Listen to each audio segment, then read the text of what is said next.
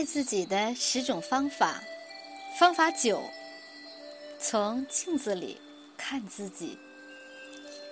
我经常强调镜子的重要性，因为我们可以通过照镜子来找到不爱自己的原因。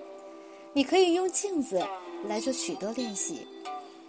每天早晨，我要做的第一件事是对着镜子里的自己说：“我爱你。”今天我要为你做点什么呢？我怎样才能使你幸福呢？听听心里的声音，按你听到的声音去做。你可能什么也听不到，因为你已经习惯于骂自己，不知道该怎样回应积极思想了。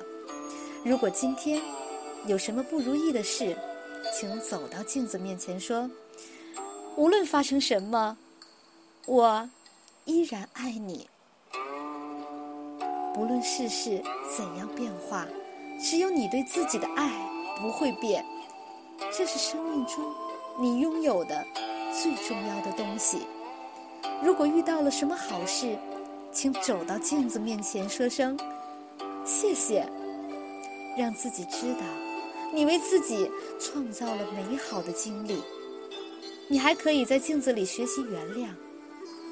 原谅自己和别人，你可以在镜子里和别人对话，特别是当你害怕和他们直接对话时，你可以在镜子面前说出所有不敢说的话，清除一切和父母、上司、医生、孩子和爱人之间的不愉快。请注意一点，最后要向他们献上爱和接纳。因为那才是你真正需要的。不能爱自己的人，往往是不知道原谅的人，因为不原谅是个障碍。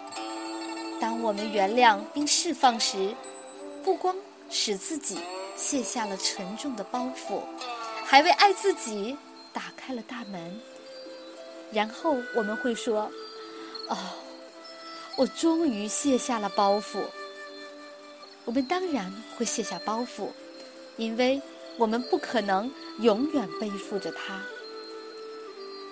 约翰·哈瑞桑博士说过：“原谅自己和父母，并释放过去，胜过任何一种抗生素。”小孩子很难不爱自己的父母，一旦他们真的不爱父母了，让他们学会原谅就更难了。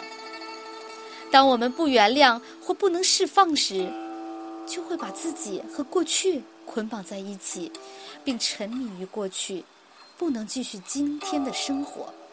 如果我们不能继续今天，又怎能为自己创造美好的明天呢？过去的痛苦只会为将来制造更多的痛苦。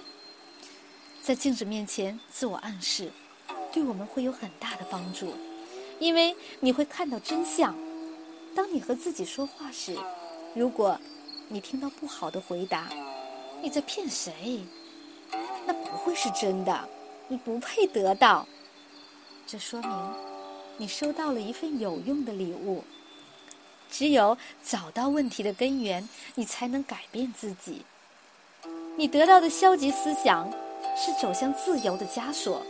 请把这些消极思想变成积极的自我暗示，如：现在我应该得到美好的事物，我愿意让美好的经历进入我的生活。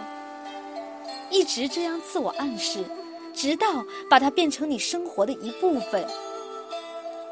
我曾经见过，有一个人通过自我暗示而改变了自己的家庭。海瑞德组织里许多人来自破裂的家庭，父母基本不和他们说话。我让他们自我暗示，我和家里的每一个人有着很好的沟通和交流，包括我的母亲，我们之间充满了爱和温暖。我建议他们，每当想起自己的家庭和家人，就站在镜子前，一遍又一遍的自我暗示。真是奇妙！